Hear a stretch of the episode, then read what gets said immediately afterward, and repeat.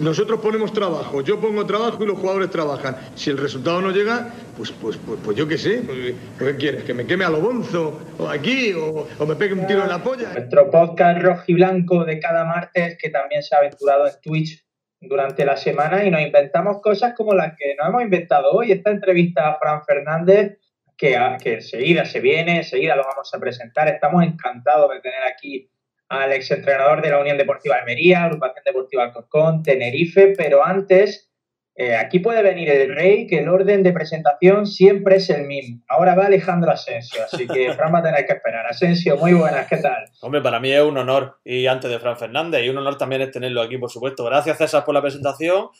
Y en fin, con ganas de vivir esta tarde y esta charla tranquila que vamos, seguro que vamos a sacar y vamos a aprender un montón de cosas de ella. Seguro que sí, porque mucho que contar, Fran Fernández. Muy buena, Fran, ¿qué tal? Hola, buenas tardes. Muchas gracias, lo primero, por la invitación y, estoy con Alejandro a ver si, pasamos un buen rato. Ya por Almería, ¿no? Me, dijiste antes de concertar la entrevista que, ya tranquilo, ¿no? En la provincia. Sí, ya, ya por fin asentado. Ya en Navidad vine y me pude asentar. Estoy todavía casi de mudanza. Eh, pero bien, bien, ya, ya todo más, más tranquilo y, he recobrado energía que, que, la necesitaba junto a los míos y, y con ganas de, de, que empiece una nueva temporada, a ver si surge una nueva oportunidad. Bueno, supongo que de vez en cuando viene bien también quedarte tranquilo en casa, ¿no? Y, y sobre todo quitar el estrés del fútbol, que el día a día pues, a veces es bastante chungo. Sí, es, es complicado. La profesión de entrenador al final y más la he vivido este año, ¿no? Esa soledad que siempre se dice, la, por fin la, he vivido y, y, bueno, se pasa mal, pero sobre todo porque no estás cerca de los tuyos, ¿no? Cuando estás fuera se pasa peor aún y, y no he estado cerca y ahora, pues bueno, eh, recuperando tiempo perdido, que, que, se dice que nunca se puede recuperar, pero bueno, yo lo he intentado con, con la familia, sobre todo con, con las pequeñas de la familia y, y, con los amigos y bueno, dentro de lo que cabe, dentro del periodo este tan, tan negativo que estamos viviendo, pues bueno, eh, eh, recobrando, como digo, esa, energía, haciendo cosas nuevas, intentando también, pues bueno, seguir aprendiendo, porque yo creo que, esta profesión es de, evolución continua, así que, que, bueno, haciendo otro tipo de cosas y, con ganas, como he dií antes, de, volver a, entrenar. Oye, te quedaste un tiempo en, en Tenerife, ¿no? Por lo que vi en tus redes después de la destitución, visitando la isla y tal. Sí, bueno, después de la distribución lo primero que hice fue venir a Almería a ver a la familia que lo necesitaba y, volví. Volví porque quería estar un tiempo solo y creo que, lo necesitaba, ¿no? Un poco meditar todo el proceso que había vivido, hacer un poco de autoevaluación, hablar con algunos futbolistas, técnicos del club. Eh, yo creo que, como he dicho antes, creo que debemos de seguir mejorando y, bueno, y, y utilicé ese tiempo, fue sobre dos semanas, utilicé ese tiempo para, para todo, ¿no? Un poco desinhibirme de todo lo que se estaba viviendo después del cese y, también de, autoevaluarme en ese, en ese proceso que vivimos. Quiero hacer algunas preguntas sobre el Tenerife, pero quiero que me la Asensio. No te quiero acaparar yo solo. Asensio, aquí está Frank. No, yo no quiero. No, que no se preocupe, Frank, que las preguntas no van a ser muy, muy incisivas ni, ni mucho menos. Queremos echar una tarde tranquila. Pero en cualquier caso le quiero preguntar, ahora que se, digamos, que se le abre un abanico nuevo de posibilidades y, ya tiene un cartel, porque ya Fran tiene un cartel en segunda división, eh, ahora ¿tú tienes alguna preferencia o, prefieres seguir en el fútbol español o te gustaría buscar una alternativa? Sí, yo, yo creo que, debo de esperar al siguiente mercado de junio. Si es cierto que he tenido algunas ofertas de fuera, de, todo tipo de, países y continentes en, en este tiempo, pero bueno, eh, junto a, mi, a, mis agentes y a mi cuerpo técnico hemos decidido esperar al próximo mercado. Y bueno, porque creemos que, que como tú dices, eh, no ha costado mucho llegar a esta categoría de Liga de Fútbol Profesional, eh, creo que estamos haciéndonos un nombre, estamos contentos con, lo que estamos viviendo en estos dos años casi medio de que hemos continuados en segunda división y, creemos que, que, bueno, todavía tenemos mucho que decir en esta categoría. Eh, ¿Por qué no? Me gustaría salir fuera, por supuesto, eh, más adelante, vivir nuevas experiencias, pero ahora mismo creo que, lo mejor es seguir en, esta categoría. César. Y porque además para, Bueno, ¿qué te, voy a contar a ti, no? Pero llegar a, esta categoría empezando desde abajo sin haber sido futbolista profesional, que no futbolista, porque tú has jugado al fútbol, pero no de forma profesional, es chungo, ¿eh? O sea, lo que ha hecho tú se cuenta con los dedos de, los, de, una mano prácticamente en el fútbol profesional. O sea, que supongo que ahora que ya está ahí no querrás dejarlo escapar tan pronto, perdiéndote, entre comillas, en una liga exótica y alejándote de nuestro fútbol.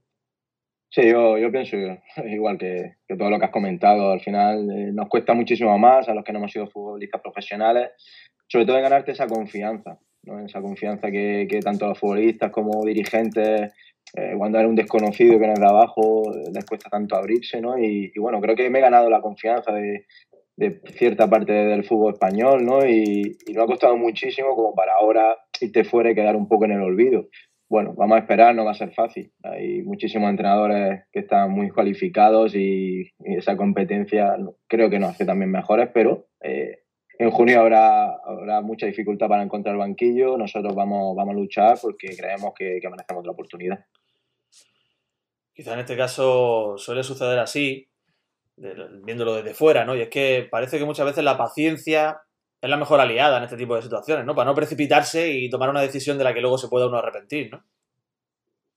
Sí, no, de momento todas las decisiones que he tomado en mi carrera no me he arrepentido incluso de, esta última de Tenerife. Eh, tuve una oportunidad bastante buena a nivel económico, muy grande y deportivo en verano y decidí quedarme aquí, de quedarme en Tenerife, que era una apuesta arriesgada, como luego se ha comprobado y, y no, no me arrepiento. Creo que para mi evolución como entrenador ha sido un periodo buenísimo en el que he aprendido muchísimas cosas y bueno, voy a seguir por, ese camino. Ojalá, yo tengo siempre el sueño desde que empecé a entrenar hace muchísimos años, que César se acordará, eh, de entrenar en primera división y para entrenar en primera división hay que hacerlo muy bien en segunda y, no es fácil y, yo tengo ese sueño y, quiero seguir peleando por él. Bueno, me viene bien que saque esto porque tengo mil cosas que hablas contigo, Fran, y creo que lo mejor es empezar por el principio. Yo ya lo he comentado muchas veces, Fran estuvo en el Poliaguadulce cuando yo era levín, infantil, cadete. Me entrenaste media temporada, creo recordar, y se lo tengo que decir a la gente, Fran, tenías una mala hostia, tío. Tenías una mala leche cuando perdíamos. O sea, me acuerdo la bronca que nos pegaba a veces. Ese Fran se ha mantenido, o sea, sigue teniendo el carácter fuerte cuando te tocan la vena. Sí, sigo teniendo el que cuando veo que alguien no se esfuerza, ahora te la tiro yo a ti, ahí, no se esfuerza lo que, lo que debe, porque al final eh, estamos en un deporte que, que, hay un contrario y si es mejor que tú y te gana, eh, eh, estamos de acuerdo que bueno, hay que darle la mano y ya está, ¿no? Pero cuando alguien no se esfuerza lo, lo suficiente, sí, porque en mis carnes lo he vivido, lo he vivido ¿no? Me he esforzado al máximo para, para intentar conseguir, pues bueno, ir superando retos y, y es lo que más me duele, ¿no? El que uno no se esfuerce lo suficiente, pero pero bueno, eh, la verdad que de aquel entrenador que empezamos en el campo de Tierra de Agua Dulce no queda casi nada, por suerte. Creo que, he ido mejorando muchísimas cosas y, bueno, la verdad que, también una bonita experiencia la que viví y, la verdad que era que una de las cosas que me ha hecho llegar hasta aquí, ¿no? El poder entrenar, empezar a entrenar en, el Poli Agua Dulce. Yo tengo algunas cosas, César. Me imagino que querrás seguir con este hilo, con esta historia. No quiero eh, meterme en por medio. Y alguna anécdota que quiero contarle a Fran. No sé si la hago ya o me espero que termines con tu, con tu prolífico pasado. Te, iba, te iba a decir a ti precisamente, Asensio, que, que Fran luego fue un poco, no sé si masoca, porque del agua dulce, del agua dulce se fue al parador. O sea, creo que ya eran los dos únicos campos de tierra que quedaban en la provincia. y el tío pasó por los dos como entrenador. O sea que más en el barro creo que no se puede empezar, y casi de forma literal. Bueno, y en, ese destino que algunas veces estamos, en ese camino de piedra en el que piensas que por qué me pasan a mí las cosas y, bueno, yo me voy a Madrid a estudiar el título nacional porque me habían dado el equipo de, Ladra, de Agrupación Deportiva Ladra en tercera división y estando en Madrid eh, resulta que desaparece el club por impagos, hay unas historias raras y me quedo sin banquillo. Vengo y tengo que estar de segundo entrenador con Pepe Guirado en el Alquián y al final de, ese proceso en el que vivimos, que por qué me pasa esto a mí, pues bueno, resulta que Barbero, un día en el Alquiar hablando con él, el Barbero, el que fue portero de Almería, confía en mí, me lleva al parador. O sea, fue el primer directo deportivo que confía en, Fran Fernández como entrenador y, me hace una buena oferta en un club que era de campo de tierra, pero que era, creo que de la provincia de Almería, de, los mejores clubes que había en, esa época. Y tengo la suerte de, poder entrenar el parador, ¿por qué no? Fíjate que Fran. como tu anécdota. Sí, bueno, es que él no lo sabe, pero Fran forma mm, parte de mi vida eh, de una forma fundamental. Fran, ¿tú, tengo entendido que eres docente, me lo parece. Sí, sí, eh, soy maestro de educación física y ahora eh, terminé en septiembre reciente el, grado de, ciencia de la actividad física y deporte, y bueno, estoy a expensas del título de inglés que estoy ya para examinar mi caso. Somos, somos colegas entonces. Yo soy maestro y resulta que allá por el año 2010-2011 ha llovido un poquito, pues yo me preparaba mis oposiciones, ¿verdad? Y entonces, pues eso, yo era ese típico grupo y opositor que iba a la biblioteca de la universidad y allí pues yo coincidí con una serie de personas, eh, también futboleros, jugaban al fútbol, y que estaban a tu órdenes en el parador. Eh, no voy a mencionarlo porque no sé si saben que, si saben que estoy hablando de ellos. En cualquier caso, eh, bueno, sí lo voy a mencionar porque van a hablar bien de ti. Uno era Fran López, que recordará, defensa, lateral derecho. Me hablaba de ti, barbaridades, buenas, positivas, y me decía que estabas absolutamente enganchado al proyecto, enganchado lo que al, al, tema, que estabas pendiente nada más que escribiéndole, motivándolo. Entonces, por eso yo te recuerdo a ti de una parte, que en un momento que tú entenderás que es eh, candente en mi vida, ¿no? Que es cuando estoy sacando mis posiciones. Y él me dijo, este tío va a llegar. Este tío va a llegar. Y bueno, yo creo que después, años después, pues se ha demostrado. ¿Qué recuerdas tú de aquello, de aquel año, de aquel parador? Pues todo lo que recuerdo es bonito. Eh, empecé que, que, conocí a la que es mi mujer ahora y la madre de mis hijas, eh, que era la afición del equipo, o sea, con eso ya te digo todo. Pero sobre todo se dio la circunstancia de conseguir un grupo humano, o sea, la de, de Fran López, como podíamos hablar de los otros 20, increíble. Yo, eh, para mí, ha sido el año en el que me he sentido más gratificado como entrenador hasta ahora. O sea, no he encontrado un grupo que se exprimiese tanto, que se esforzase tanto, Recuerdo que, lo ha dicho antes César, el campo de tierra, 25 jugadores, que antes no había tantos cambios y, bueno, muchos se quedaban sin jugar, sin vestirse, iban todos a entrenar. Iban todos a entrenar. Algo bien haríamos, pero sobre todo yo creo que, que formar e-, ese grupo tan bueno. No, no, lo tenía, lo tenía enchufadísimo, lo tenía enchufadísimo porque yo ya te digo, recuerdo a Fran, que bueno, dejaba de ser una persona que, que ya estaba buscando otra alternativa para ganarse la vida. O sea, un futbolista amateur de todas, todas, eh, creo que recuerdo que era primera andaluza, y es que lo vivían como si fuesen profesionales, y eso evidentemente es mérito vuestro. Sí, éramos muy exigentes, pero siempre uno, cuando es muy exigente, porque sabe que de la otra parte eh, también le gusta esa exigencia y, va a responder. Y, yo recuerdo, vamos, estuvimos muy cerquita de haber podido jugar la, promoción de acceso a tercera división con recursos muy, muy limitados, jugando contra un Granada en el que jugaba Antonio Puertas y, y algunos de los futbolistas que han llegado a, primera división más tarde. Y, era un grupo difícil y, competimos muy bien aquella temporada y la verdad es que, es un recuerdo muy bonito para mí. Eso te curte, ¿eh, César, eso, eso es fundamental. ¿eh? Bueno, sí, la verdad es que jugar en el parador te, te, curtía, pero te curtía casi más jugar contra el parador. ¿eh? Es una experiencia que yo le, le recomiende a mucha gente. No, no el tuyo, Fran, pero en general.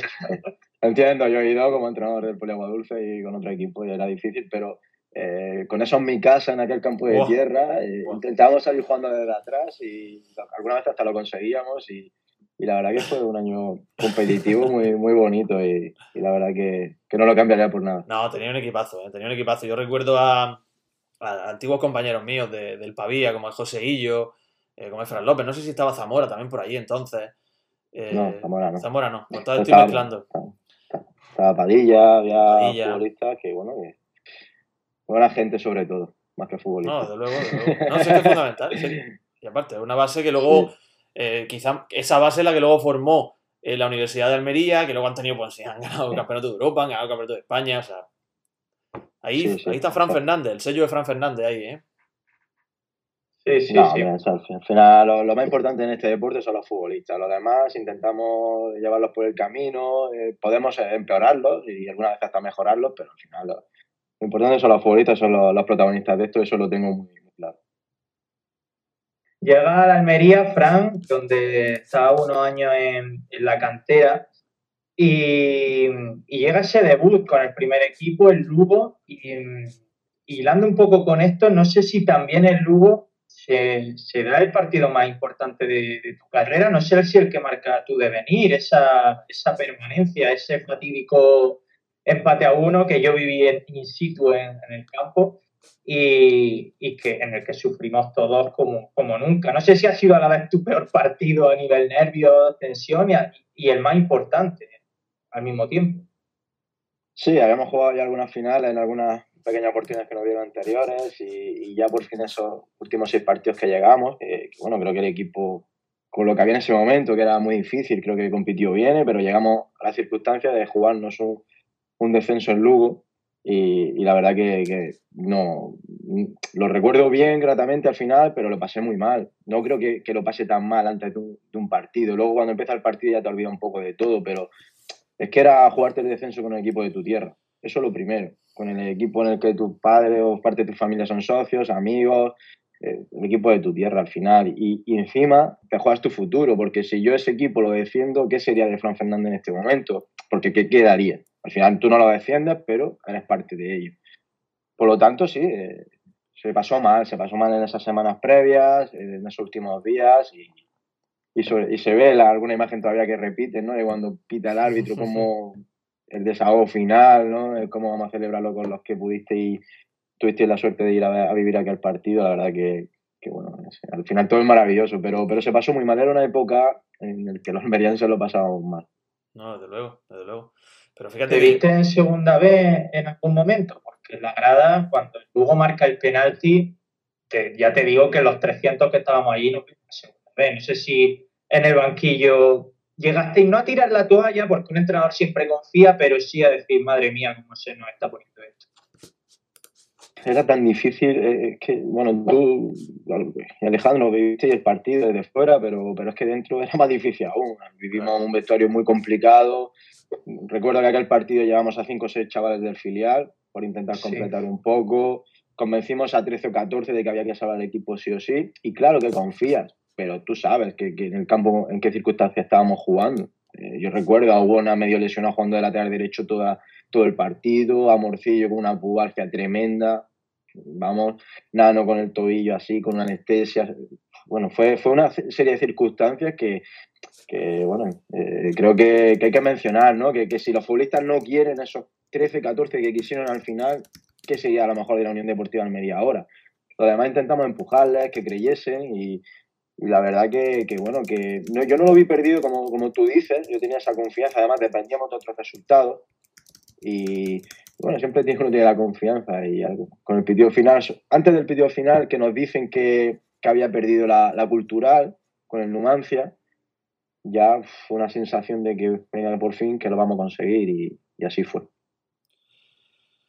Pues sí, pues me, ha llamado la atención. Perdona, Sensio, es que creía que estaba. No, no, no es que estaba leyendo algunos mensajes que está el chat a tope, que te quieren preguntar cosas, lo dejaremos para luego. Eh, pero fíjate que me ha recordado. Luego, estoy, Estoy apuntando preguntas de la gente para hacerlas después, ¿vale? O sea, que no se preocupen nuestro oyente. Es que hay, Fran, aunque tú no lo estarás viendo, supongo, pero está, como te digo, tenemos 43 ahora mismo personas conectadas, nada más que preguntándote cosas, luego, la, luego las comentaremos. Me ha recordado una cosa que has dicho, y es el hecho de, la tensión que sientes a la hora de entrenar un equipo, en este caso que es de tu tierra, y me ha recordado unas palabras de Luca Alcaraz, que hablaba de lo mismo, que cuando se quitó de en medio la, la digamos, el peso de salvar al Granada en primera, dijo que ya no quería entrenar nada más. Mm, evidentemente es un, es un hándicap, ¿no? Ser de la tierra en este tipo de casos, ¿verdad? Sí, no, yo lo entiendo perfectamente. Uno de mis motivos principales fue de salir de Almería fue ese. O sea, la responsabilidad que uno tiene, yo creo que, no sé si el doble o más incluso que, cualquier otro entrenador que viene de fuera, que es profesional, que intenta hacerlo lo mejor posible, pero, pero es que luego tú te quedas aquí con, con tu gente, con tu familia y, y el día a día de, la última temporada mía en Almería no fue fácil tampoco, aunque salió todo rodado en lo deportivo y le dimos la vuelta a, esos últimos años, ¿no? Eh, bueno, el día a día había partidos que perdíamos y que la gente decía cosas por la calle y que no te podías tomar un café con un amigo porque te decían la alineación y, como que te sientes un poco más responsabilizado de lo, de lo que pueda ocurrir, por supuesto. Claro. ¿Has escuchado a los albañiles esta, esta temporada? Los albañiles que le han puesto las pilas a la Almería cuando ha hecho falta. ¿Está al corriente de eso? ¿No?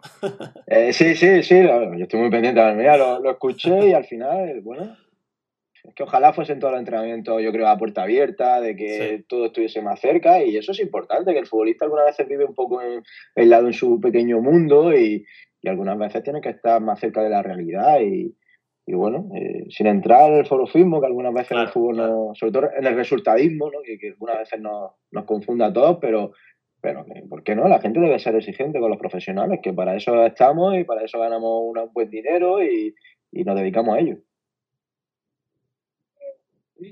Algo que ya dijiste en esa, en esa primera temporada tuya en el Almería, que tiraste la toalla literalmente casi con, varios, con, medio vestuario, que te aferraste a un grupito de, jugadores porque veías que el resto ni le iba ni le venía.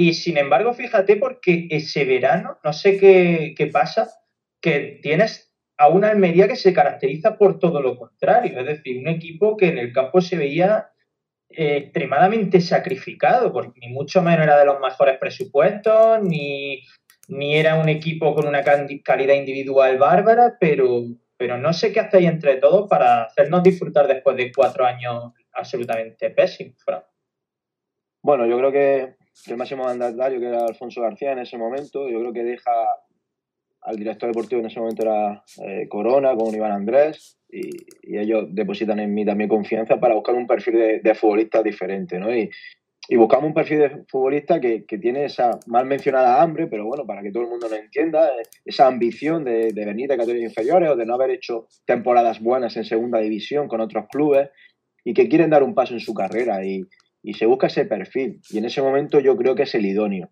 para lo que estábamos viviendo. Entonces, bueno, eh, todo, prácticamente el 80-90% de la plantilla de, de, esa temporada no vienen de, de, primera división, no vienen de clubes importantes de segunda, sino que vienen de, a ganarse el futuro y, y, lo hacen y bueno, nos ponemos todos. Creo que hay una pretemporada muy buena, un buen mercado de fichaje último, una vez comenzada la liga, pero creo que se firman tres o cuatro futbolistas al final, Narváez, Saber, yo creo que hay una serie de futbolistas que se firman al final que dan un salto a la, de calidad a plantilla y yo creo que al final, pues bueno, conseguimos hacer yo creo que una buena temporada.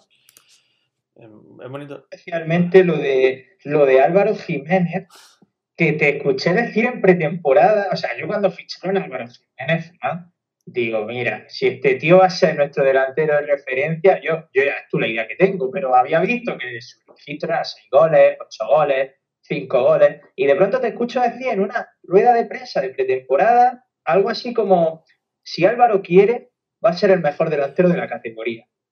Y, pensé, madre mía, Fran se le está yendo. y, luego efectivamente fue el mejor delantero de la categoría. Bueno, de 10 rollos que nos tiramos los entrenadores para dar confianza a los futbolistas, pero alguna vez aceptamos. Pero es verdad que, que, la dirección deportiva tenía avanzado Álvaro Jiménez, me pregunta, y a mí me gustaba mucho. Lo había seguido en su etapa de Alcorcón, es verdad que no había tenido mucho gol, pero creía que era un futbolista que en el juego que yo consideraba que era mejor para nosotros, no iba a aportar muchísimo. Y es que no solo aportó en juego, que lo hizo, sino el número de goles bestial, que, bueno, él, reconoce que no cree que, vuelva a repetir eh, tantos goles nunca, ¿no? Es pichichi de la categoría y, todo lo que nos aporta, porque nos aportó muchísimo. Que creo además que no lo ha vuelto a hacer. Creo que parece que es su mejor año como goleador. Entonces yo creo que tenéis vosotros alguna culpa, ¿no? Sí, porque el equipo juega mucho para él también y él también se sacrifica mucho por el equipo. Él no empieza bien, eh, le hacemos entender que, si él se sacrifica por el equipo, el mayor beneficiado va a ser como delantero y creo que, lo entiende bien. No todos los futbolistas lo entienden y él lo entendió muy bien y creo que, la mayoría que recuerda ese fútbol que hacemos es de mucho pressing arriba, empezando por Álvaro Jiménez, Juan Carlos Real, eh, mucho ataque rápido buscando al delantero centro, buscándole a él y al final, bueno, eh, creo que, ambos salimos beneficiados. Yo, Fran, ya, sabes que, no sé si este tema incluso lo hablamos en Radio Marca el día que coincidimos, pero yo te quería preguntar, ¿cómo realmente, o cuál es la capacidad de influencia que tiene realmente un entrenador sobre el estilo de juego de un equipo? Porque cuando tú llegas, cuando tú te haces con el equipo ya de principio de temporada, fue la primera vez en mucho tiempo, nosotros aquí de broma la llamamos el quinquenio negro de la Almería, los cinco años oscuros últimos. Entonces llegas tú con esos jugadores de los que hablamos, de un perfil de abajo arriba, y el equipo desde la primera jornada ya tiene un estilo muy propio, como dices, pressing eh, muy adelantado, cambios de orientación permanente. ¿Realmente tiene tanta capacidad de influencia un entrenador?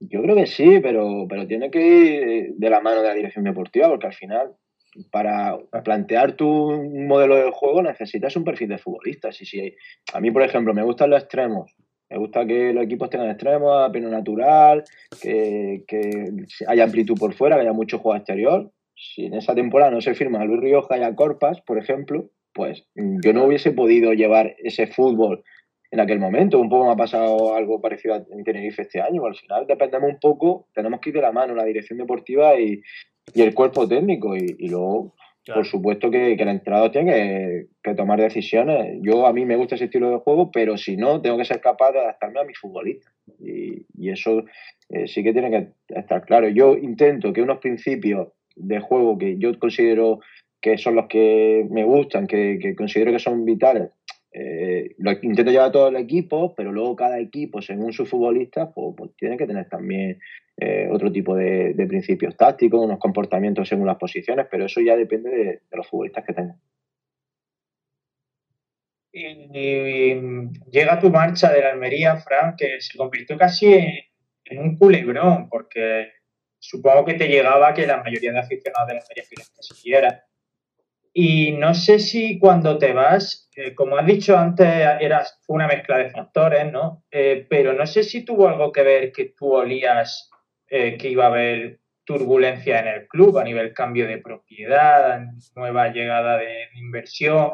Mira lo que le pasó a Oscar Fernández, que ni siquiera llegó a, de, debutar. ¿O todavía no te había dado tiempo a, a, escuchar esos cantos de sirena? Es que no sé cuándo se empezaron a escuchar, más. Bueno, yo creo que el Lugo, en la temporada anterior, dice Alfonso García, eh, justo al terminar el partido, que quiere vender el club. Y, yo sabía que lo quería vender porque incluso algún grupo me llamó. Incluso después de, de haber dicho que no quería continuar, algún grupo que, que, quería comprar el club me llamó. Querían que yo continuase. Pero eh, yo sabía que había esa inestabilidad un poco, ¿no? Eh, pero bueno, siempre también nos quedaba el que Alfonso siempre lo tenía como también su, su pequeño hobby que, y que él quería continuar, pero la realidad es que el club estaba en venta y estuvo todo el año en venta y, al final sucedió. Yo no me voy por eso, yo me voy por, una serie de circunstancias, eh, porque creo que debo ser primero más, considera más considerado, que creo que me había ganado más confianza, luego hay una segunda fase de la renovación que sí que el club quiere eh, poner más de su parte, pero yo para mí era un poco tarde. Será circunstancias que he dicho de lo que había ocurrido en Almería. Irte de tu ciudad haciéndolo, cre creo que medianamente bien, poder despedirte de tu afición, mm, creo que, que bien, con el equipo bien colocado, con buenas sensaciones. Yo creo que para mí, bueno, yo me sentí un privilegiado el poder marcharme así. Se ha visto quizás quizá otra pega ¿no? de ser de la casa, que nunca llegan a verte como un entrenador de fuera, porque estoy seguro de que si hubiese sido un entrenador que hubieran fichado de, de Madrid, por ejemplo, seguro que lo hubieran valorado de forma, no sé. Pues sí, seguro, seguro, pero bueno, es una es algo que que, yo ya convivo. Yo antes me enfadaba mucho, ¿no? Con el tema de entrenadores futbolistas, no es futbolista, no sé qué. Yo antes me enfadaba mucho, ya no, ya sé que eso es así. Eh, al final es como cuando tú llegas a entrenar a un grupo, pues, si tú no has jugado en primera división, pues el futbolista no te ve igual que si, que si se ha jugado. Entonces, al final, ¿qué pasa? ¿Qué es lo que importa? Que la confianza la tengas luego en el proceso, al final del proceso también. Y eso es lo que yo intento. Eh, yo creía que ya había hecho méritos suficientes como para eh, estar un poco más valorado. Pero bueno, eh, al final, cada uno, el dueño de la casa es el que decide. Ni más ni menos, ni más ni menos. Es una cosa, la verdad, pero para nosotros, Fran, yo te lo digo como aficionado de cuna de la Almería, prácticamente, que se me puede denominar. Y es que el hecho de que tanto tú como, como Francisco anteriormente haya entrenadores de la casa que entrenen a la Almería en segunda división, que den la talla, para mí me, me, une al proyecto, me une al banquillo. Y yo no sé si esto es una señal de que el fútbol almeriense por fin está abandonando el ostracismo y está creciendo y está dando paso hacia convertirse en un fútbol moderno y un fútbol que tenga que ser referente a nivel, a nivel nacional. No sé si tú lo ves de esa forma también. Sí, eh, bueno.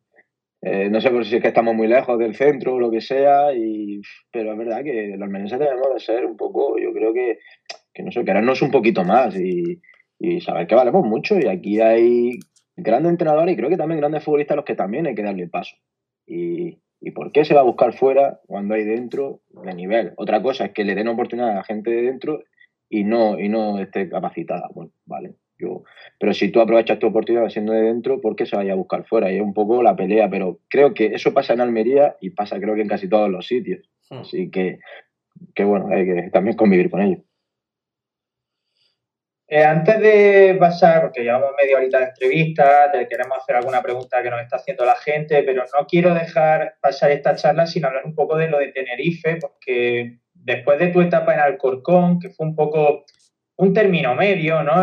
dentro de la categoría, un club asentado, pero, que no, era histórico, no tenía cicatrices, y llega el Tenerife que sí las tenía, que tiene un presupuesto, un proyecto ambicioso, afición, buen estadio, historia, no sé si fue el, proyecto más ambicioso al que estaba enfrentado nunca en ese aspecto, Fran. O sea, yo me alegré mucho cuando te llegó esa oportunidad. Sí, hubo contactos anteriores, incluso con el Tenerife la temporada anterior estuvimos cerca y con otros clubes también, pero bueno, eh, la temporada pasada decidí que, que en Alcorcón también la habíamos hecho muy bien, que creíamos que se habían cumplido los objetivos y que era eh, el paso para mejorar como entrenador ir a un club como ese, con mucho eh, medio, tanto interno como social, interno como externo, yo creo que un ambiente complicado, como todos los profesionales que han pasado por ahí lo, han comentado. Y bueno, íbamos buscando un poco eso. Es verdad que llegamos en un mercado muy difícil. Mm, todo el mundo sabe lo, que pasó con el, con el, mercado de, agosto. Yo creo que, que, es un mercado muy difícil y había puesto una esperanza una, en conseguir una renovación de plantilla que luego no se pudo hacer tanto y, bueno, y, el proyecto era ambicioso, pero, pero bueno, en ese momento, pues, pues, una serie de circunstancias, también por culpa mía, por supuesto, pues no, no se han dado, pero que no me arrepiento para, para nada. He aprendido muchísimo, muchísimo en Tenerife. Yo creo que es el año que más he aprendido. Ah, llega ahí en Tenerife, no, no, no sabe las cosas bien, obviamente, porque sí, porque la destitución fue temprana. Te preguntaba antes si, si en Lugo tú, tiraste la toalla en algún momento, si lo viste todo perdido en algún momento.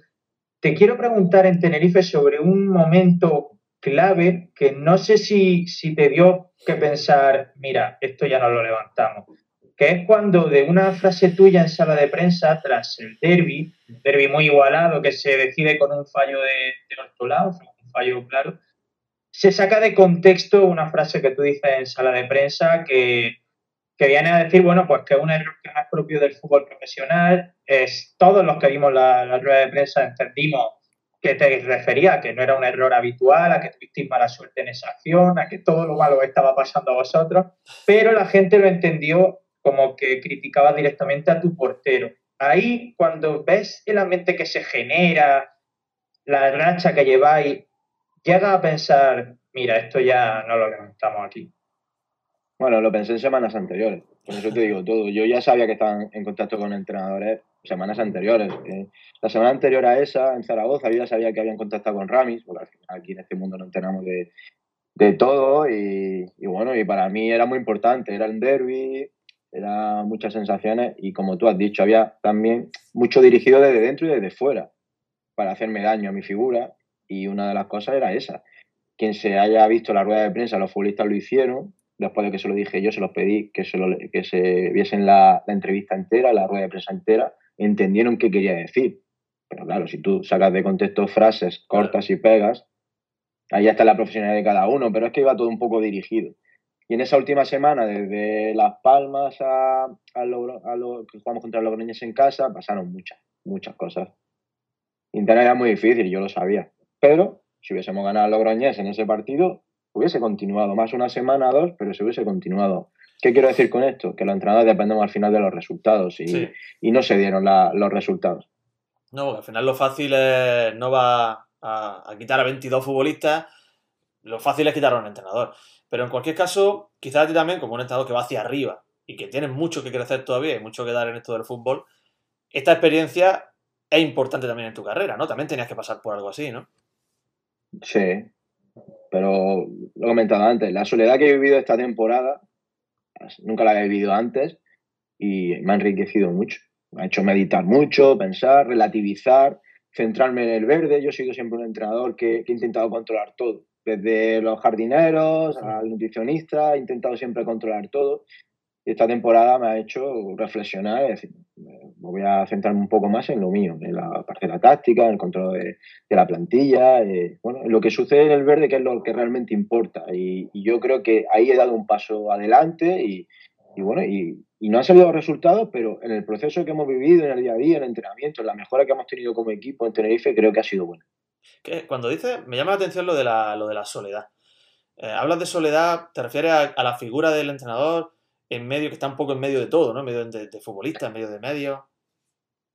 Sí, al final en el fútbol eh, no lo voy a inventar yo. O pierdes por el árbitro o pierdes por el entrenador. O sea, es que no, no, hay más. Y, y, yo en Tenerife pues me, me he sentido muy señalado desde, el principio, pero bueno, por circunstancias, yo soy como soy, yo no me gusta, eh, eh, digamos, echar la culpa a los demás, sino también me autoculpo de muchas cosas, intento reflexionar demasiado y, y no, no he intentado hacer campaña en ningún momento, he ido a, lo mío, a lo que importaba, me centro en mi futbolista, que era, y sigo pensando que es lo, que es lo más importante en esto, y no me arrepiento de casi nada de lo que, de lo que he hecho allí. Pero que esa soledad, pues bueno, depende mucho también de lo que la gente que te rodea, en el club sobre todo, de, los medios, que, que, los medios de comunicación tienen un poder brutal en todos los equipos de fútbol, pero en sitios como pueda ser Tenerife, Zaragoza, equipos que son, han sido grandes, eh, y que están ahora en segunda división, no pasando por buena época, yo creo que, que se vive también con una presión extra, ¿no? Desde una mochila ya que partes desde el ascenso, da igual de dónde venga, no, ya partes con que tenías que estar arriba desde la jornada 1. La segunda división, como se ha comprobado con el Almería o con otros equipos, es tan larga y tienes tanto margen de tiempo para todo, para empezar muy bien y acabar muy mal, o todo lo contrario. Pero si en la jornada 4 o 5 pierdes la confianza, del entorno, de, incluso de gente de dentro, yo creo que se dificulta mucho más nuestra labor como entrenador. Sí, la verdad es que sí. Eh, te decía antes que quería hablarte sobre porque estuve en Tenerife, en el puente de Todos los Santos, el 31 de octubre, y pensé en llamarte, digo, voy a pegarle un toque a Fran, pero dije, bueno, no, estará sus cosas, que digo, estará centrado en lo que tiene que no, quería ser pesado, pero estuve allí tres o cuatro días y me encantó la isla de Tenerife. No sé si. Era una época difícil. sí, era una época difícil. No sé si te echaron ya dos o tres semanas después de eso. Sí, sí, sí, al final de, noviembre. Sí, era una época difícil, eh, pero para tomar un café en una terraza con lo hemos hecho perfectamente. No, es verdad que, que bueno, eh, conocí gente maravillosa allí, eh, tuve la suerte y, un sitio genial. O sea, tuve la oportunidad de, sobre todo, de conocerlo después de, acabar mi, trabajo y, tuve la suerte de conocer la isla y la verdad que es tremendo aquello, ¿no? Para, poder conocerlo y poder vivir allí. Eso te iba a decir, Frank, que eh, seguro que gente y seguro que lugares, porque yo, bueno, yo tengo cierta, cierto contacto con Michael, que va en tu cuerpo técnico, ¿verdad? Y estaba permanente, bueno, a Héctor también lo, lo conozco y demás, estaba permanentemente subiendo fotos de la isla, poniendo pues habré dicho, habré visitado lugares increíbles. Yo nunca he estado en Canarias, por eso te lo digo, tengo ganas de ir por ahí. Bueno, lo, haría Michael después de, de, del no creo que lo haría durante, porque si no. No, no, no, no después, por eso es. Porque él, te, decía que estaba trabajando. Ahí, ahí. por eso. Además, no, mío, o sea, que lo, que lo tenía controlado, pero eh, no tenemos, nosotros no tenemos mucho tiempo, la gente no lo entiende, pero no tenemos mucho tiempo. Y, y la verdad que el día a día se hace difícil. Eh, son muchas horas, sobre todo en frente del ordenador y analizando todo, preparando, planificando y, y no tenemos mucho tiempo. Teníamos una tarde libre a la semana y ahí intentamos aprovechar un poco cerca, pero, pero hasta que no termina no puedes viajar y yo creo que, que, la isla es una isla no muy grande, pero con yo creo que diferentes sitios tan, tan diferentes y tan, y tan bonitos que, que merece la pena ir. Eh, si te parece, vamos a pasar a hacerle a Fran algunas preguntas de nuestro oyente. Yo he apuntado varias, que la gente ha estado muy activa en el chat. No sé quién ha hecho esta, he apuntado los nombres, pero esta se me ha ido. Eh, nos preguntaban antes, Fran, ¿cuál es el mejor jugador que has entrenado? No sé si te quieres mojar en eso. Han sido, sido muchos, ¿eh? Muchos. Eh, no sé. Quizás Joaquín, porque es de la tierra, pero yo creo que Joaquín está en primera división jugando, creo que es un jugador que, tiene unos valores tremendos como profesional y, y bueno, y yo creo que, va a ser un futbolista que ha hecho en muchos años. Por calidad quizás Pozo, porque José es un futbolista tremendo, que no ha explotado todas las cualidades que tiene, todas las habilidades que tiene, pero, pero bueno, esperamos que algún día lo haga. Yo creo que incluso el año que estuve en primer rayo hubo momentos que, que lo mostró, pero, pero como, como calidad quizás Pozo y luego por, todo, por el conjunto, lo dejo aquí. Eh, me, me, ha llamado la atención, ¿eh? O sea, no, no ha dicho a nadie del Gran Almería, sí, pero Pozo era de esa época ciaga. Yo era muy de Pozo, ¿eh, Frank? Te lo te lo reconozco. o sea, que me alegra que corroborar, Lo pueden corroborar nuestros, nuestros seguidores. Eh, yo voy a tirar por, la, por lo cómico ahora, luego ya seguimos un poco más serio. Y es que te dice Almeriensista en Madrid, lo tenemos en el chat, que te daba las llaves de su casa. Así, sin más. ¿Para qué? Porque tiene mucha confianza en ti. Te daba las llaves de su casa. Bueno, bueno, no. Yo mejor estoy aquí en mi casa tranquilo. Miguel, Miguel acaba de poner en el chat que has perdido la oportunidad de decirme a mí como mejor jugador al que ha entrenado. Pero bueno, te lo, te voy a perder. Eh, bueno, hablando, hablando con colación de esto, el papasito ha dicho durante la entrevista, claro, se ha puesto a hacer memoria, se ha acordado de Suleiman Marré, Las Pangoura, Nauceta Alemán, Javi Álamo, Gaspar Panadero, Soleri y Chan, dice, madre mía, lo que han tenido que ver los ojos de Frank. O sea, se apiadaba de ti un poco como, como entrenador en este caso. Ah, pero, pero, en ese saco no me puedes meter a mi Gaspar, hombre, ¿no? Gaspar no, no entra ahí, yo creo. Gaspar ha tenido de cadetes, buen futbolista, tuvo mala suerte con la, con la lesión que tuvo, una lesión importante, ¿eh? además que estuvo muchísimos meses parado. Y bueno, y parece que últimamente está volviendo un poco a, a lo que era, pero, pero bueno, sí es verdad que han pasado muchísimos profesionales, de los cuales, de los que habéis dicho, hay algunos que los que no estoy de acuerdo tampoco. Creo que Suleiman también, yo creo que es un futbolista que, bueno, que, está haciendo carrera afuera, que también venía de una lesión importante y creo que, el tiempo que estuvo conmigo creo que estuvo dando un buen nivel. Y, bueno, ya luego hay otros casos ahí que no, que no quiero mencionar. Ojo que se... el tuvo Suleiman, por cierto, hablando de esto. No sé si no me acuerdo si de titular o lo sacaste luego, pero fue el ese que. Sí, con nosotros fue un eh. futbolista muy importante junto a Rubén Alcaraz y creo que, los dos tuvieron a buen nivel en esos últimos seis partidos. Ojo que se acumulan las preguntas, hay muchas preguntas muy interesantes, pero te voy a leer una que, ha puesto aquí Francisquimo 93 de parte de Cuba, de un aficionado legendario de la Almería, de todo lo que hace la afición de cara a los jugadores, recibimiento, cánticos, etcétera. ¿Lo toman, ¿Lo toman en consideración o habla de ello en el vestuario antes del partido? ¿Cómo lo viven? ¿Eso realmente tiene influencia? Sí, sí tiene influencia, si está organizado, lo hemos vivido, yo como he vivido algunas, y, si no se organiza bien, no se hace bien, pues incluso yo creo que es contraproducente. Yo todavía recuerdo la de Alcorcón, ese, antes de ir a Lugo, recibimos Alcorcón, el penúltimo partido de liga, la rotonda de entrar al estadio estaba prácticamente llena y, vamos, a mí se me saltaron un poco las lágrimas, ¿no? De ser de Almería y vivir eso dentro del autobús y no fuera, es muy especial, la verdad, o, o incluso el recibimiento de Lugo, ¿no? Que que era poca gente, pero y fuera, en las circunstancias que, estábamos jugando y encontrarte allí a 250 valientes. Desde luego. Bueno, ese recibimiento fue también brutal y eso te, da fuerza, te da fuerza y, te hace recordar, sobre todo cuando parece que no puedes más, recuerdas un poco eso y, yo creo que ayuda muchísimo. Bueno, tengo un par más que hacerte, Fran. Penalti de Costas. buen, buen, un nick bastante gracioso. Se llama Penalti de Costas.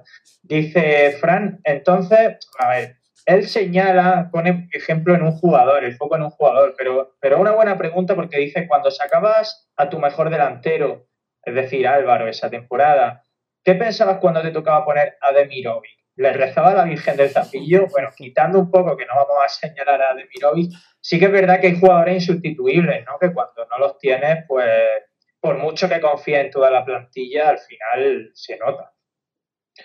Sí, además yo como entrenador pienso que los equipos no, no deben de jugar con, muchos jugadores. Yo creo que al final tienes que tener un once más o menos que reconocible, con un par de cambios, tres, eh, y eso te hace que, que haya futbolistas a lo mejor que, que sean más insustituibles que otros, pero es que creo mucho en la confianza que tenga el futbolista. Si un futbolista lo está haciendo bien, vamos a hablar del caso de Álvaro Jiménez, ya da igual la competencia que tenga. Puede ser mejor o peor. Yo creo que Demiro es un buen delantero, eh, que a lo mejor tiró la toalla un poco antes de, tiempo. Estaba Caballero que cada vez que salía competía, Secu.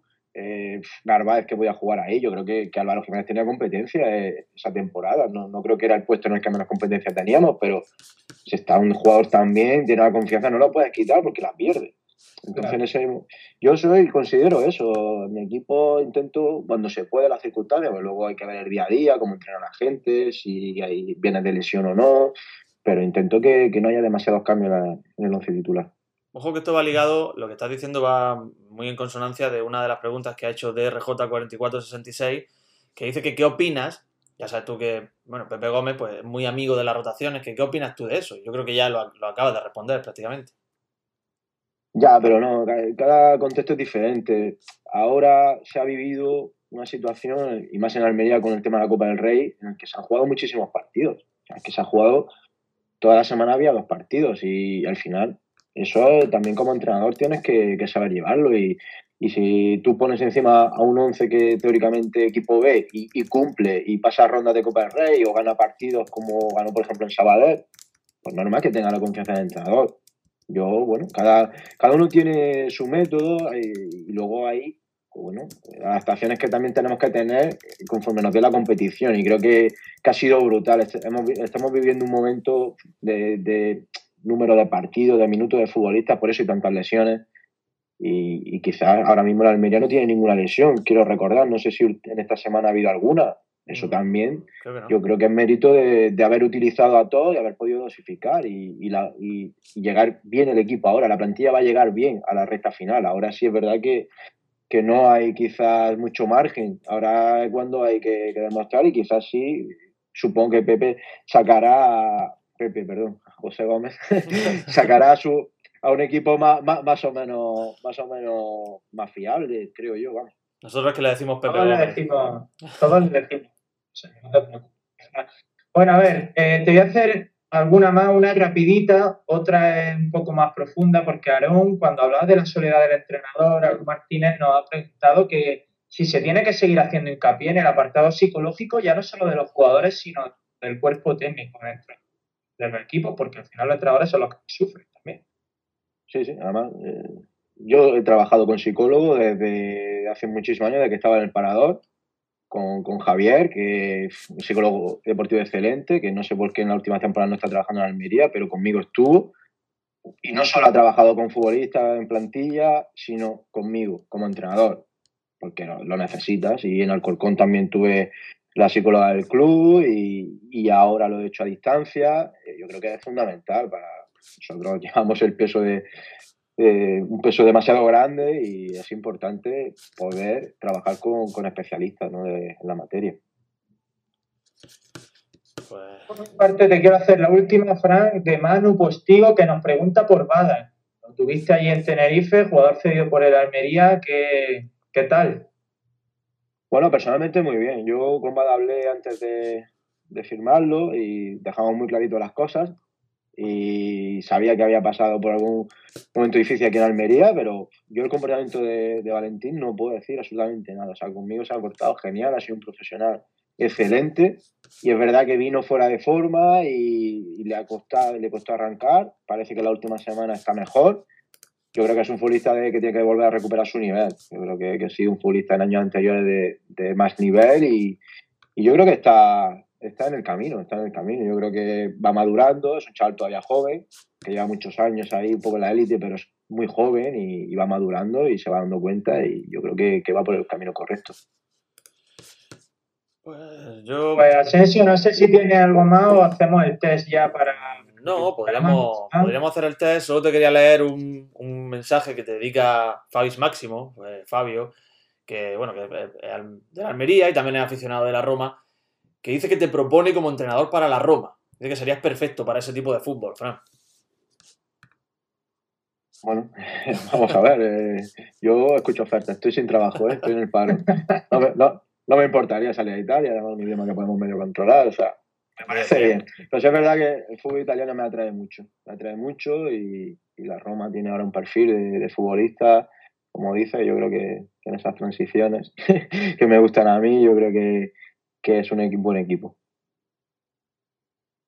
Hemos preparado un test antes de acabar el partido. Lo hemos llamado el test del fútbol modesto almeriense que si hay alguien que conoce campuchos de Almería y equipos de Almería eres tú, entonces te queremos poner un poco a prueba, te hemos traído tres preguntas cada una.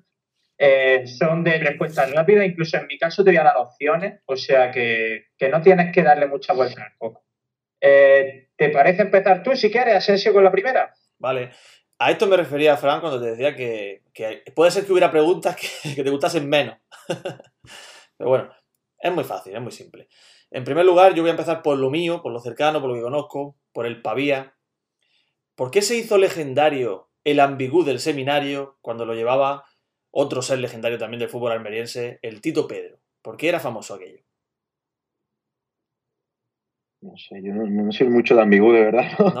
No, lo sé. No, no, de esa época no, la recuerdo. Recuerdo una posterior que la llevaba Andrés, ¿no? Que, claro.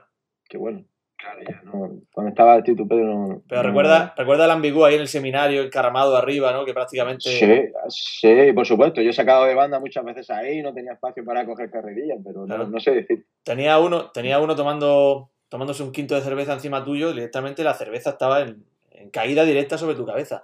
Pues era famoso, no sé si alguien lo sabrá en el chat, era famoso por los pinchos, unos pinchos que bueno, que estoy hasta salivando de recordarlo, ¿eh? Yo pensaba que era por Juanico el Ross, ¿no? Pero uh, también, bueno. era por eso. Bueno, bueno, Juanico Ross. Monumento a ese hombre. Bueno, Fran, la mía tenía tres opciones, ¿vale? Te voy a decir eh, ocho jugadores almerienses, porque preparando las preguntas me he dado cuenta de que casi todos los jugadores almerienses que han llegado a la élite han pasado por el poligido. Te voy a decir ocho y me tienes que decir qué dos de estos no han jugado en el poliegido nunca, ¿vale? Héctor Berenguer, Antonio Puertas, José Ortiz, Salva Sevilla, Rubén Duarte, Nino o Francisco. Son siete, no ocho. Dos de esos no han jugado nunca en el poliegido. Bueno, Héctor Berenguer seguro que no. Y no sé, ni no, recuerdo que haya jugado en, el poliegido, no lo sé. Francisco sí, Ortiz tampoco. Ortiz creo que tampoco. Tampoco, son, tampoco. Por eso Ortiz, Ortiz, Nino y, y Héctor, vamos. Lo demás, lo demás sí. Bien, bien. Sí, sí, Antonio Puerta estuvo cedido un año, Rubén Duarte en juveniles, Francisco también estuvo cedido un año, o sea que Antonio, Antonio, Puerta lo entrenamos Héctor, que era el primer entrenador del, del ejido, del poliegido, y yo que era segundo entrenador, entrenamos a Antonio Puertas en, el poliegido, o sea que, eso lo sabía seguro. ¿Me toca? Sí, claro. Ah, bueno. Sí, sí, te toca, Asensio. La mía es que son simplemente tocar anécdotas y que cuente alguna cosa que te recuerde, pues como era un un elemento legendario del fútbol almeriense, pues seguro que los conoces. Eh, ¿Dónde está y, qué recuerdas del campo de fútbol de Barranco Hondo? mucho, mucho, mucho. Estaba por un poquito más, más arriba del Hospital Virgen del Mar y, bueno, yo, yo, he jugado y he entrenado mucho allí porque cuando estaban las selecciones provinciales, que en alguna he ido y, y entrenábamos siempre ahí con, con la selección de Almería, hemos jugado también algún partido amistoso y bueno, campo súper pequeño, tierra dura, piedra, campo difícil de... Yo creo que los futbolistas de ahora deberían de pasar alguno por ahí que, que supiese lo que, lo que es fútbol, de verdad. Quizás algún jugador de la actual plantilla de la Almería le vendría bien un partidillo allí, ¿eh? Para, para curtirse de verdad. Además me acuerdo que cuando éramos pequeños nos daban rabia la gente de la cañada o de la que venían al campo del Pico en Aguadulce, mira los pisos estos con el campo de césped y su chándal de entrenamiento todo igual. Y nosotros eso era la selva. Pero eso, ya es de tu época, eso ya es de tu época. Yo me acuerdo eh, cuando yo jugaba, cuando yo jugaba, los pijos eran los de Adra, porque tenían albero, y, ese era el campo bueno, era tierra que eras tú, que al final te raspaban toda la pierna. Bueno, eh, otra, Fran. ¿En qué año llegaron Bernardo y Mari a la Unión Deportiva Almería? A 2001, B 2005, C 2010. Yo creo que 2001, ¿no? Bernardo siempre cuenta que poco y más la Unión Deportiva de Almería la, funda él. o sea que no lo sé, supongo que está desde el principio, ¿no? Pues acerta también, en 2001 lleva, 20 añitos llevan, ni más ni menos. Venga, quedan las dos últimas. Eh, me toca, ¿no? Bueno, esta no sé yo si. Imagino que sí, ya sabrá. ¿Dónde está el, un campo también famoso eh, que un pueblo tenía dos campos, que era, eh, yo recuerdo cuando yo era niño, pues siempre hablaba, allí hay, hay césped, tú, nosotros que nos, dejábamos las rodillas cada vez que jugábamos un partido, ¿dónde estaban los dos campos de fútbol conocidos como el Hornillo y la Atalaya? O el Calovera. Pero no, no tenía que pensarla, ¿eh? He jugado mucho como futbolista y también como entrenador, he ido allí, claro. Bueno, y la última, Frank, esta, no sé si es, creo que ya no estabas tú en aquel poli en Guadulce, pero a lo mejor llegó a tu oído este episodio. ¿De qué campo se fue mi equipo en juveniles caliente? Nos zurraron bien zurrados con el poli Aguadulce. Dalías, Cuevas de la Almanzora, Berja o Lula del Río. Cualquiera, nos, canearon bien, caneados. Cualquiera de las tres suena muy bien. ¿eh? no sé. Yo me he ido de Cuevas, por ejemplo, pero no sé. Por no, no, no, sabría decirte. De, de Berja también me he ido. No sé, bueno, es que, es que, el fútbol ha cambiado mucho. Los chavales que juegan ahora al fútbol no saben lo privilegiados que son. Primero por las instalaciones, segundo por los técnicos que, que les pueden entrenar, que casi todos están formados. y, y, y, tercero, pues yo creo que hay mucho más fair play. O sea, es que yo recuerdo cuando yo era infantil, cadete, o sea, el partido que no terminabas con una pelea no, no era partido. Y, y por suerte, hoy vas a jugar a Málaga y eso era una guerra. era una guerra, te caía de todo. O a Melilla y ahora puedes ir y, hacer deporte incluso. O sea que es, importante. Nosotros en el senior del poli, cuando tú jugabas en el senior, que eras capitán, si no recuerdo mal, del equipo, eh, gustaba azul bien, ¿eh? No, sí, sí, Fran, sí. Al, final, hay que, ser, hay que ser competitivo y si no tienes la calidad, pues competir de otra forma. Pero bueno, ahí está el Getafe o equipo de, primer nivel que cortan mucho el juego y, y, consiguen competir a, gran nivel. Te están mencionando a Iván Salvador. ¿eh? Te están mencionando a Iván Salvador por el chat. Bueno, yo a Iván, siempre que me enfrentaba con mi equipo a Iván Salvador, siempre he puesto vídeos suyos. Y creo que lo hemos controlado, contrarrestado más o menos bien él lleva eso haciendo muchísimos años. Lo que no entiendo es que los árbitros no lo conozcan. Eso es algo incomprensible. Nosotros le decíamos a los árbitros, los técnicos, el futbolista, eso antes del partido. Y empezaba el partido y se lo olvidaba. No lo sé. Yo creo que, él hace su fútbol y si juega con los entrenadores que, que tiene, porque será rentable para su equipo. No, sin duda. Eh, por cierto, la respuesta era Dalías. En Dalías nos fuimos calentitos del campo. Y ya por dar un último apunte de aquella época, para que vierais cómo era aquel senior de Fran, eh, en el que Fran era jugador, eh, mi, entrenador era Alex Luque, que era el mediocentro, el mediocentro creativo, en teoría. O sea, era, era jugador, era el jugador que pues nos enseñaba a tirarnos los entrenamientos decían, cuanto os toque, nos tiráis y gritáis. Y ese tío se supone que era el pulcro del equipo. Bueno, yo creo que el fútbol, como he dicho, eh, ha cambiado mucho, ha, mejorado también por el tema de, los técnicos. bueno, por ejemplo, eh, eh, Alex Luque es amigo íntimo mío de la infancia y fue a entrenar. Es un gran leal. Porque lo llegué a entrenar, él no tenía ni titulación ni nada, lo hacía allí por, por, echar una mano y, y bueno, pues, como futbolista, pues yo creo que preferente y tal, era un futbolista también nombrado porque sacaba mucho partido a eso, a, sacar penaltis, a faltas, que luego las tiraba muy bien y, por eso intentaba enseñaros. ¿Cómo era César como futbolista, Destaca sus virtudes y sus defectos. Sí, sí, sí, sí, sí, me acuerdo. Yo creo que jugaba arriba o en banda y era una, Puntita, de velocidad, solo una puntita, pero la tenía. Muy dispersa. sí, creo que tenía 20 regular, es que era difícil porque en mi casa en campo de tierra votaba mal, no César, pero, pero sí lo recuerdo, ahí un poco sangre fría. pero, sí, sí, sí, Pero, pero tenía detalles buenos, ¿eh? tenía detalles buenos arriba, hacía algunos, algunos goles también, recuerdo. Yo es que era el coordinador de director deportivo de aquel Poliagua Dulce y me tocaba ver muchos partidos de las demás categorías y, y lo veía a menudo. Era muy, bueno, ya sabéis que hay futbolistas pues como Leo Messi, a, a menor escala José Carlos Lazo, yo, que somos más sangre fría, ¿no? que no nos puede claro, lesión en un momento. Eh, pero, pero bueno, eh, si, si Fran me hubiera cogido ahora con los medios que hay, campo de césped y tal, Fran me hace interno. Es que eh, Fran, antes de terminar, la última pregunta que le hacemos a todo el mundo que pasa por aquí, tiene que recomendar un bar de, de Almería. Ah, es cierto. No podría.